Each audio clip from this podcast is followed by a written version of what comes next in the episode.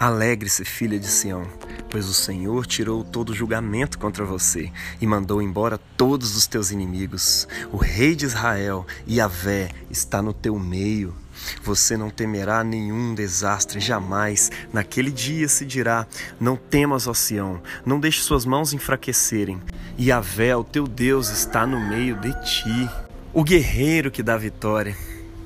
Ele se regozijará sobre ti com alegria e te renovará em seu amor. Ele exultará sobre você com altos cantos, como em dia de festa. Palavra do Senhor, demos graças a Deus. Meu irmão, bom dia, boa tarde, boa noite. Hoje é segunda-feira da quarta semana do Advento. E a palavra da profecia de hoje se encontra em Sofonias, capítulo 3, dos versículos 14 até o 18. Mais uma vez encontramos a expressão naquele dia. E mais uma vez, o cumprimento daquele dia se encontra na chegada de Jesus. Mais especificamente, o texto da profecia de hoje se cumpre numa mulher comum, numa mulher simples, numa mulher cotidiana, a qual Deus toma e a torna extraordinária. Sim, ela é para nós um sinal visível do cumprimento dessa profecia de Sofonias, que tem como tema praticamente a alegria. É uma alegria de Israel como nação. A filha de Sião, né, ela deve exultar, porque Deus se alegrará nela, Deus se exultará nela.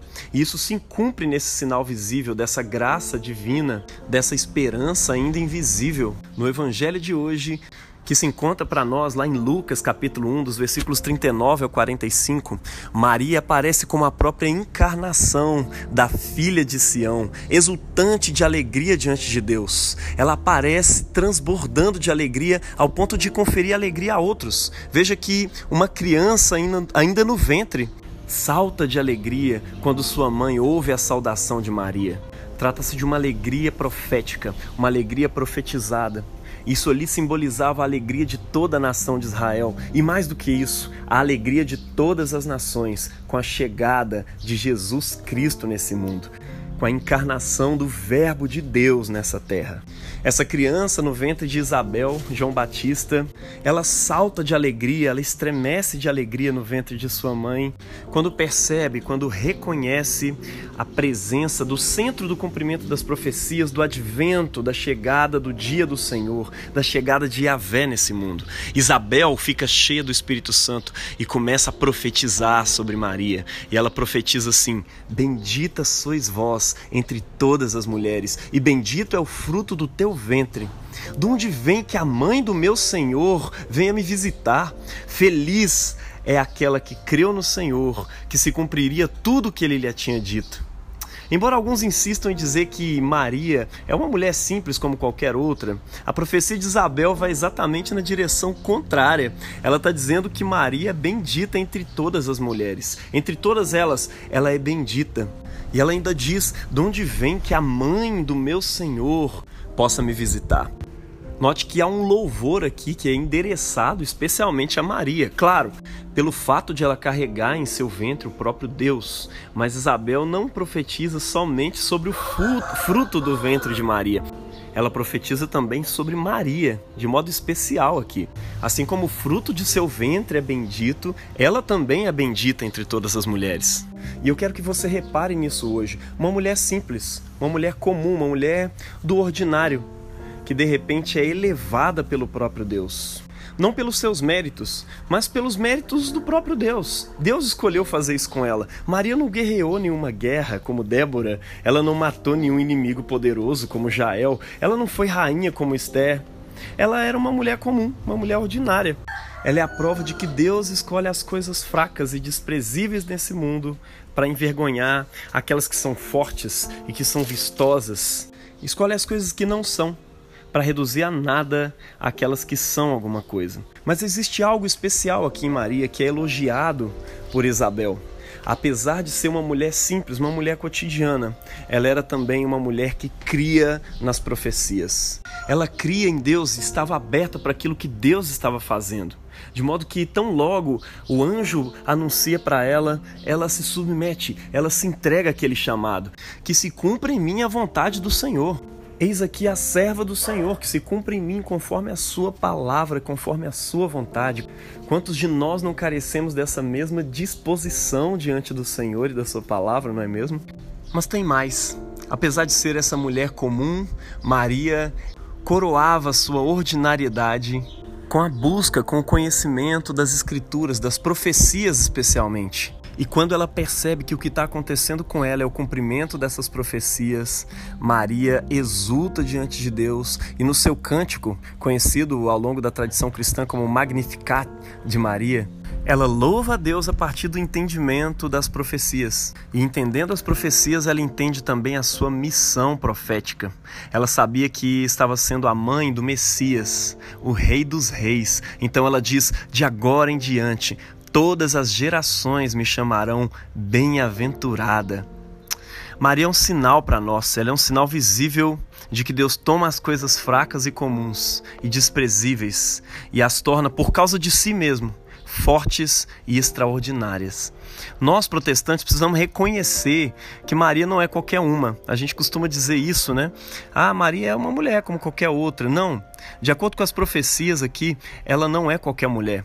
Ela é realmente elevada entre todas as mulheres. Reconhecer isso inclusive, é um remédio contra a nossa arrogância, contra a nossa prepotência, que muitas vezes está disfarçada por trás da nossa afirmação de que todos são pecadores e diante de Deus todos são iguais. Não existe ninguém melhor do que ninguém. Pelo que o texto aqui está dizendo, não. Existe sim. Existe muita gente melhor do que você. E Maria, de acordo com essa profecia, entre todas as mulheres da história, ela é bendita.